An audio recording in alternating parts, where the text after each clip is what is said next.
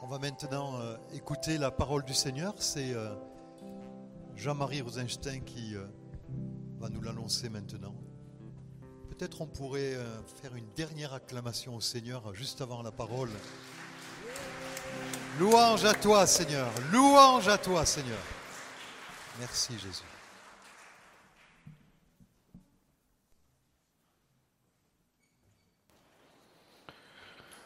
Bonjour à tous. J'aimerais faire une lecture ce matin sur un thème connu. Il s'agit de la multiplication des pains. Et pour ce faire, nous allons lire dans Jean au chapitre 6 ceci. Après cela, Jésus passa sur l'autre rive du lac de Galilée, appelé aussi lac de Tibériade. Une foule immense le suivait, attirée par les guérisons miraculeuses dont elle avait été témoin. C'est pourquoi Jésus s'en alla dans la montagne et s'assit là avec ses disciples. La Pâque, la fête des Juifs, était proche. Jésus regarda autour de lui et vit une foule nombreuse pour venir à lui. Alors il demanda à Philippe, où pourrions-nous acheter assez de pain pour nourrir tout ce monde? Il ne lui posait cette question que pour voir ce qu'il allait répondre, car en réalité, il savait déjà ce qu'il allait faire. Rien que pour donner à chacun un petit morceau de pain, il faudrait au moins 200 pièces d'argent, lui répondit Philippe.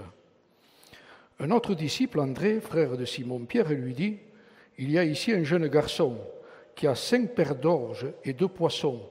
Mais qu'est-ce que cela pour tant de monde? Dites-leur à tous de s'asseoir, leur ordonna Jésus. L'herbe était abondante à cet endroit, et la foule s'instanda donc par terre.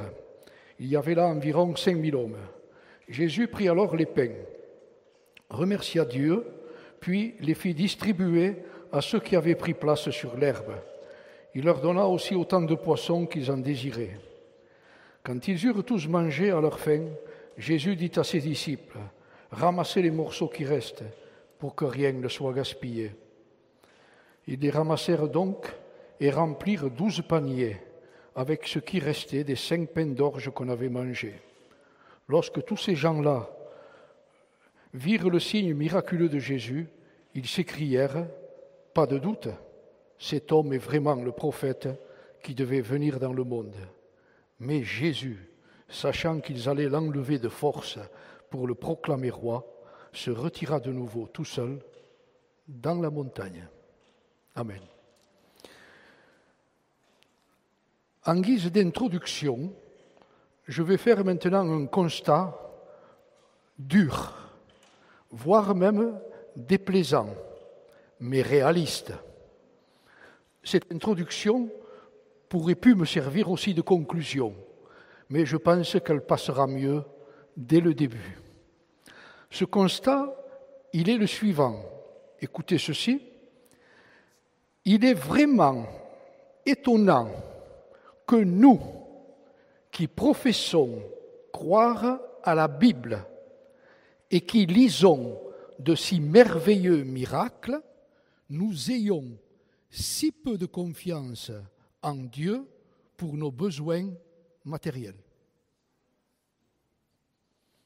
Et pourtant, la Bible nous explique comment Élie fut nourri par Dieu en période de famine. Comment Israël reçut la manne pendant les quarante années du désert. Comment l'huile et la farine de la veuve furent multipliées. Et on pourrait prendre d'autres exemples. Combien donc ce récit est précieux pour ceux dont les ressources sont infimes et qui doivent pour ce faire compter journellement. Il nous explique qu'il y a abondance dans la maison du Père, pourquoi donc en limiter les possibilités La scène.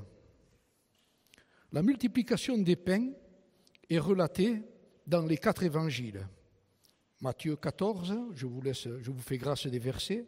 Marc, chapitre 6 et 8. Luc 9 et donc Jean que nous voulons de lire. De différentes manières, il y a quelques variantes. Dans l'évangile de Jean, c'est le quatrième signe sur un ensemble de sept, ce qui lui confère une position centrale. Un huitième signe, la pêche miraculeuse, est raconté à la fin de l'évangile, après la résurrection de Jésus. Ce texte de Jean a des parallèles dans les synoptiques. Dans les synoptiques, c'est-à-dire les évangiles, ce sont les disciples qui distribuent le pain à la foule. Et chez Jean, c'est Jésus lui-même. Jésus est toujours prêt à passer sur une autre rive pour s'approcher de ceux et de celles qui ont besoin de nourriture, que leur faim soit physique ou spirituelle.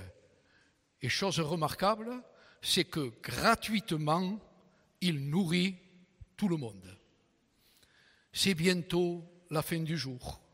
Nous sommes un peu au-dessus de Bethsaïda, petit village de pêcheurs au nord du lac de Tibériade. On trouve les douze disciples et une foule de cinq mille hommes assis dans l'herbe. Il semble qu'il y ait trois raisons pour lesquelles Jésus s'est retiré à l'écart. La première, c'est fuir Hérode, qui vient de mettre à mort Jean-Baptiste. La deuxième raison, c'est s'enfuir loin de la foule. Le maître, souvent, avait besoin de faire, on dirait aujourd'hui, le break un peu. Troisième raison, parler à ses disciples qui revenaient de leur mission. Nous avons ici un appel à suivre Jésus à l'écart. Mais quelle bénédiction que de se retirer à l'écart avec Jésus pour tout lui raconter. Matthieu 6, 6. Mais toi, quand tu pries, entre dans ta chambre, ferme ta porte et prie ton Père qui est dans le secret, et ton Père qui voit dans le secret te le rendra. Le miracle attire toujours les hommes. Il est dit, une foule nombreuse le suivait parce qu'elle voyait les miracles qu'il opérait sur les malades.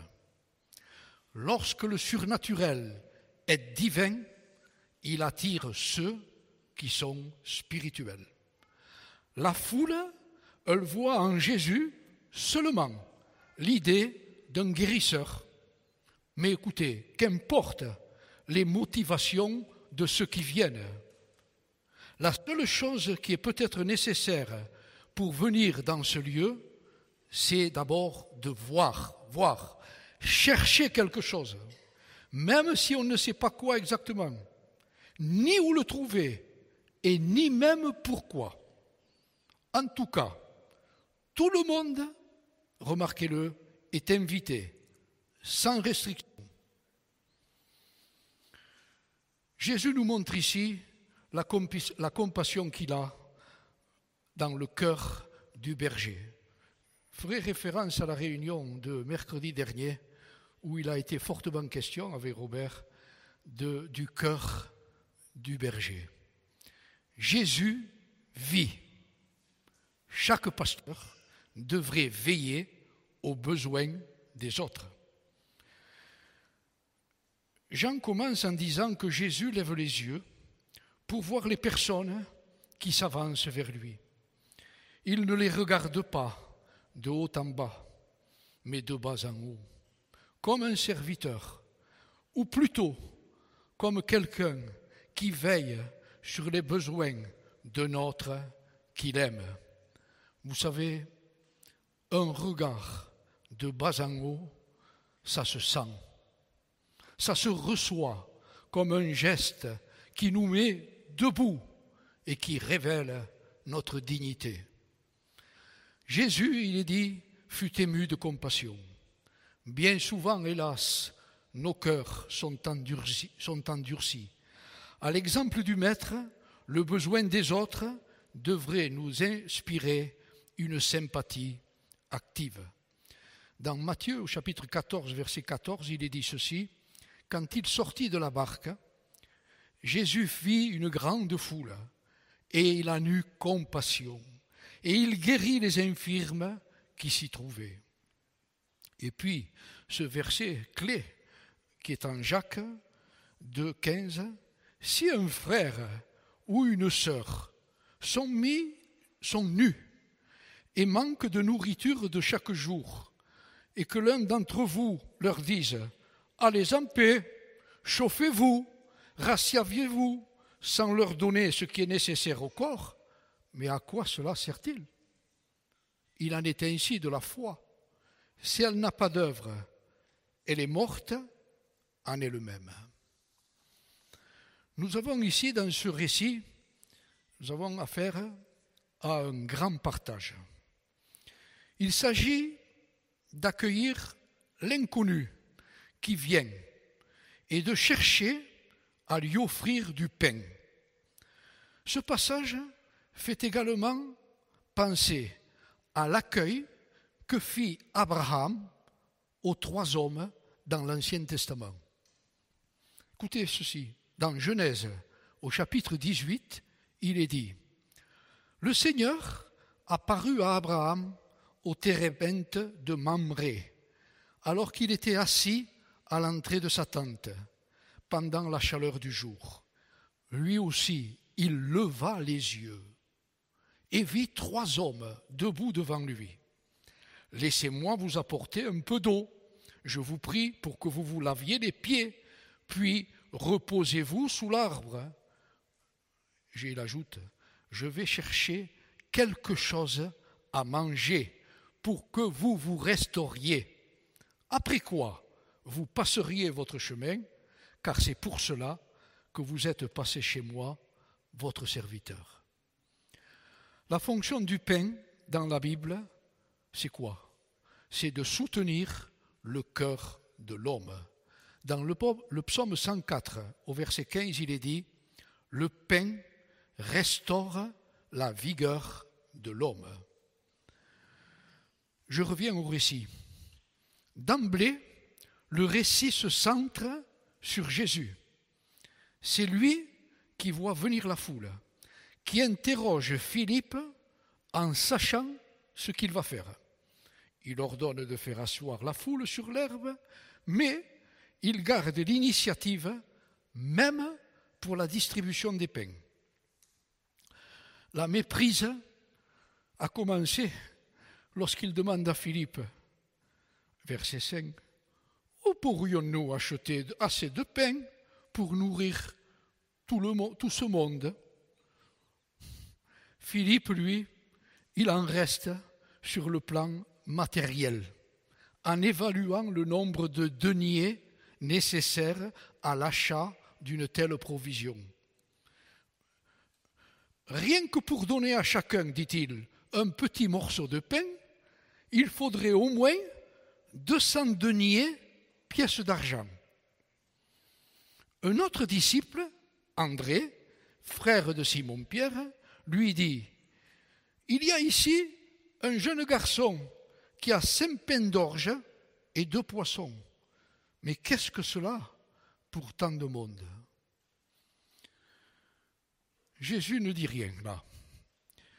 J'ai l'impression que les disciples en eux-mêmes devaient dire Je ne sais pas où il va aller en venir le maître aujourd'hui. Où il va? Cinq pains, deux poissons, cinq mille hommes, ou plutôt peut-être 4995. Mais où on va? On va droit dans le mur. Peut-être que quelqu'un a dit, mais il n'y a qu'à renvoyer la foule. Ils qu'à aller au restaurant. Et un autre a répondu, mais les restaurants sont fermés, il y a le Covid.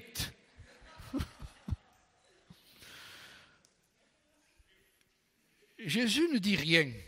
Et pourtant, il y a eu des occasions où il ne s'est pas gêné, dans la parole, d'admonester de tenser ses propres disciples.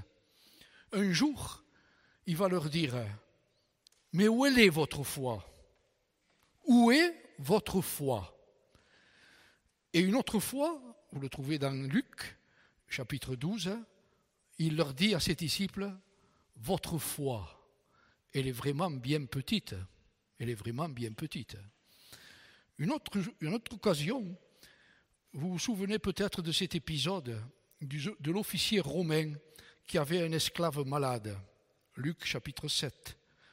Jésus dira cette phrase magnifique.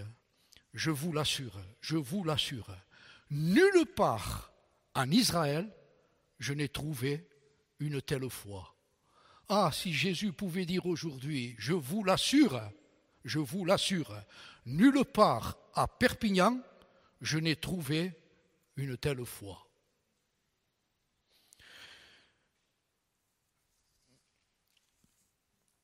C'est un lieu où nous sommes incités à réfléchir, où nous sommes poussés à comprendre quelque chose par l'expérience, comme dans ce cas extraordinaire où nous devons faire le tour des possibilités pour chercher une solution, ce qui conduit à constater certaines limites de notre existence. Et peut-être à se demander même s'il est possible d'envisager autre chose. Soyons réalistes, c'est vrai. Mais quoi? Mais quoi? Jésus dit à ses disciples, pas d'affolement, faites-moi installer ces gens. Il y avait beaucoup d'herbes en ce lieu. Ils s'installèrent donc au nombre d'environ 5000 hommes. Cette image fait penser bien sûr au psaume 23 de l'Ancien Testament. Le Seigneur est mon berger, je ne manquerai de rien. Il me fait reposer dans de verts pâturages. Il me dirige vers les eaux paisibles. Il y a aussi dans ce passage un parallèle avec un autre passage merveilleux de l'Ancien Testament. Vous trouvez ceci dans le deuxième livre des rois, au chapitre 28, où Élisée est concerné. Il est, ce souvenir d'Élisée est ravivé par la mention des pains d'orge et qui relate les mêmes faits que ceux, cités par Jean. Il est dit, Élisée retourna à Gilgal. Or, la famine sévissait dans cette contrée. Un homme vint de Baal Shalisha. Il apporta des vivres à l'homme de Dieu. Vingt pains d'orge de blé nouveau dans son sac, comme premier produit de la nouvelle récolte. Partage ces vivres, lui dit-il, entre tout le monde et qu'il mange. Celui-ci répondit, mais attends, mais comment pourrais-je nourrir cent personnes avec cela? Les dialogues sont analogues. Et Élisée répéta, partage ces vivres entre tous et qu'ils mangent, car l'Éternel déclare, chacun mangera à sa faim et il y aura même des restes. Le serviteur distribua les pains à tout le monde, ils mangèrent. Et il y eut des restes comme l'Éternel l'avait annoncé. Le Seigneur dit à ses disciples, Donnez-leur vous-même à manger. Mais comment? Comment donner foi, espérance et amour? Comment nourrir tout le monde avec seulement cinq pains et deux poissons Et le miracle est pourtant là, puisque chacun, il nous est dit, je ne sais pas comment il a fait, mais chacun a été rassasié. Et il reste encore douze corbeilles, douze corbeilles pleines de nourriture. Vous le savez, quand Jésus donne, c'est toujours en abondance. Prendrez d'autres exemples. À Cana, il est sûrement resté du vin, vu la quantité offerte par Jésus. Lorsque les apôtres sont rentrés de la pêche sans avoir rien pris, Jésus les a renvoyés pêcher. Et il est dit que leur filet craquait sous le poids des poissons. Mais si vous lisez bien le texte, une autre chose vous frappera. Chaque fois, Jésus demande quand même un petit effort. Il souhaite notre participation. Il nous donne tout et au-delà. Il ne s'impose jamais. Il est parti de cinq pains et de deux poissons. Il pouvait partir de rien. Il a pris ses pains et ses poissons offerts et toute la foule a mangé. À Cana, Marie a insisté. Jésus pouvait voir tout seul que le vin manquait. Il a demandé de l'eau et quelqu'un a fait l'effort de la chercher. Il pouvait se passer d'eau. Jésus aussi pouvait remplir la barque de poissons sans que les apôtres, très fatigués, retournent à la pêche. Qu'attend-il de nous? Qu'attend-il de vous? Quelle petite chose? Une douleur peut-être acceptée, un plaisir auquel vous aurez renoncé, et soyez-en sûrs, Jésus vous donnera en surabondance la paix, la joie, mais aussi la réponse à vos besoins du moment.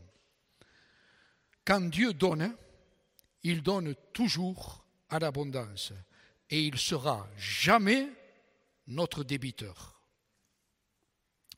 Certains ont vu dans les cinq pains peut-être le symbole des cinq livres de la Torah. Et le fait de ramasser ces restes sont le signe de porter la parole de Jésus aux nations pour l'avenir. Les restes sont pour ceux qui ne sont pas là, ceux qui n'ont pas participé au banquet, mais qui y seront également invités, autrement dit, les païens. Dans l'évangile de Jean, cette foule de 5000 personnes assistant au miracle représente tous les peuples de la terre venus des quatre coins du monde. Jésus commence à partager ce qui réunit. Chers amis, si on partage ce que l'on a, il y a alors de quoi largement nourrir tout le monde. Mais il faut pour cela initier le mouvement. Nous pensions n'avoir que cinq pains et deux poissons. Certains diront j'ai rien, moi. Moi, je n'ai rien. C'est pas vrai. C'est pas vrai. En fait, nous avons beaucoup de choses et largement assez pour partager. Ça, c'est le message de l'Évangile. C'est le message de Jean-Baptiste aux foules qui venaient l'écouter. Jean-Baptiste leur disait que celui qui a deux tuniques partage avec celui qui n'en a pas, et que celui qui a de quoi manger fasse de même. Luc 3, 11. Paul dira aux Corinthiens, tout cessera, tout sera aboli sur cette terre, mais trois choses demeurent, la foi, l'espérance et l'amour. Une foi sur laquelle on peut construire sa vie, comme la maison sur le roc. Une foi vivante qui nous tend vers un but. L'espérance, c'est sur quoi je compte qui donne confiance dans ma vie. Mon espérance, elle n'est pas dans les biens matériels à partager, mais c'est une espérance en Dieu. Jésus, vous le remarquerez, pourvoit tout d'abord aux besoins spirituels, ensuite aux matériels. Avec Dieu, les, les choses principales passent en premier. Matthieu 6, 33. Cherchez premièrement son royaume et sa justice, et tout cela vous sera donné par-dessus tout. L'amour, c'est une attitude, une démarche vis-à-vis de l'autre. Donner, recevoir, regarder l'autre comme un alter ego, l'écouter et lui laisser la place. Comme dit l'Évangile, aime ton prochain comme toi-même, sans sentiment de pouvoir l'un sur l'autre. La vie n'est rien d'autre que de l'échange. Le fait de recevoir et de donner, donner, recevoir, partager sont indissociables. Ces pains et ces poissons que nous demandons à Dieu sont la foi, l'espérance et l'amour. Dans le texte de Jean, on voit bien sûr l'image de la nourriture. Nous avons toujours peur, c'est vrai, de manquer. C'est une manière de dire que nous avons peur de beaucoup de choses. Oui, peur de manquer de pain, peur de manquer d'argent, peur de l'avenir, peur de reconnaissance. Mais Dieu est notre providence. Il pourvoit à nos besoins. Là encore, c'est une certitude qui ne se saisit que par et dans la foi. Le peu que nous faisons peut avoir un effet incroyable. Ce sont souvent de petites gens qui font de grandes choses. Mais même une action petite peut changer le monde par un effet multiplicateur, comme la multiplication des pains. Revenons aux paroles du chapitre 6 de l'Évangile selon Jean, versets 41 à 51. Jésus se dit, le pain vivant descendu du ciel, et il invite ceux qui l'écoutent à manger de ce pain, c'est-à-dire à croire en lui. Jésus se présente à tous dans sa véritable mission. Il n'est pas seulement celui qui multiplie les pains et nourrit miraculeusement la foule, il est lui-même le pain vivant, la nouvelle manne céleste qui, par sa parole, nourrit, relève et guérit le peuple dans toutes ses traîtresses et ses traversées du désert. Le Christ est notre pain d'espérance dans nos raisons d'abdiquer ou de désespérer. C'est ce que nous célébrons ensemble à chaque sainte scène quand nous invoquons la présence de celui qui est le pain vivant descendu du ciel. Nous sommes membres du corps de Christ, tel que Paul, dans la première aux Corinthiens, le mentionne. Puisqu'il y a un seul pain, la multitude que nous sommes est un seul corps, car nous avons tous part à un seul pain. Une remarque. C'était aux disciples de nourrir la foule. Dieu a besoin d'intervenants humains pour donner le pain de vie aux multitudes affamées de ce monde. Je ne sais pas si vous connaissez ce verset d'Ecclésiaste, chapitre 11, verset 1. Jette ton pain à la surface des eaux, car avec le temps, tu le retrouveras. Autrement dit, la leçon est la suivante. Conduisons-lui les affamés lui seul peut les satisfaire. Vous remarquerez aussi l'attention du Seigneur pour les détails. Notons l'importance qu'il y a à demander la bénédiction du Père. Au verset 10, il est dit, Jésus prit du pain et remercia Dieu. Nous devons reconnaître les bénédictions et l'origine divine de tout ce que nous recevons. Il est dit, rendez grâce en toutes choses. La leçon, c'est ce n'est pas un simple détail que de rendre grâce à Dieu pour ses bienfaits à notre égard. Et il est dit au verset 12, ramassez les morceaux qui restent, afin que rien ne soit gaspillé. Les restes sont donc rassemblés, car Dieu n'aime pas non plus le gaspillage. Son surplus est même précieux. Dans Luc, au chapitre 6, au verset 38, il est dit Donnez, et l'on vous donnera. On versera dans votre sein une bonne mesure, serrée, secouée, et qui déborde, car on vous mesurera avec la mesure dont vous aurez mesuré. Après le miracle, les gens, en voyant le signe que Jésus vient d'accomplir, disent, verset 14, c'est vraiment lui, le prophète qui doit venir dans le monde. À l'époque de Jésus, en effet, on attendait un prophète semblable à Moïse annoncé dans le Deutéronome 18. La foule exaltée veut donc le ravir pour l'établir roi à leur tête. Devant cet enthousiasme, Jésus discerne vite que les gens le prennent pour un meneur politique, sans du tout reconnaître sa véritable identité, car bien sûr pour la foule, un roi si puissant pourrait non seulement leur être utile face aux dirigeants de l'époque, mais également ces personnes veulent de bonne foi que Dieu règne ainsi sur leur vie et dans le monde. Mais voilà, le Messie attendu n'est pas le Messie promis. Et Jésus ne répondra pas à cette espérance populaire. La déception du peuple n'est sans doute pas étrangère à l'attitude de la foule du vendredi saint. C'est en grande partie parce que Jésus refuse d'être roi que la foule, et d'ailleurs aussi la plupart des disciples, vont l'abandonner. Et dans ce même évangile, au chapitre 18, Jésus déclare, mes chers amis, ma royauté, elle n'est pas de ce monde. Et il s'enfuit dans la montagne. Pour conclure, je dirais ceci. Dieu est encore le même aujourd'hui.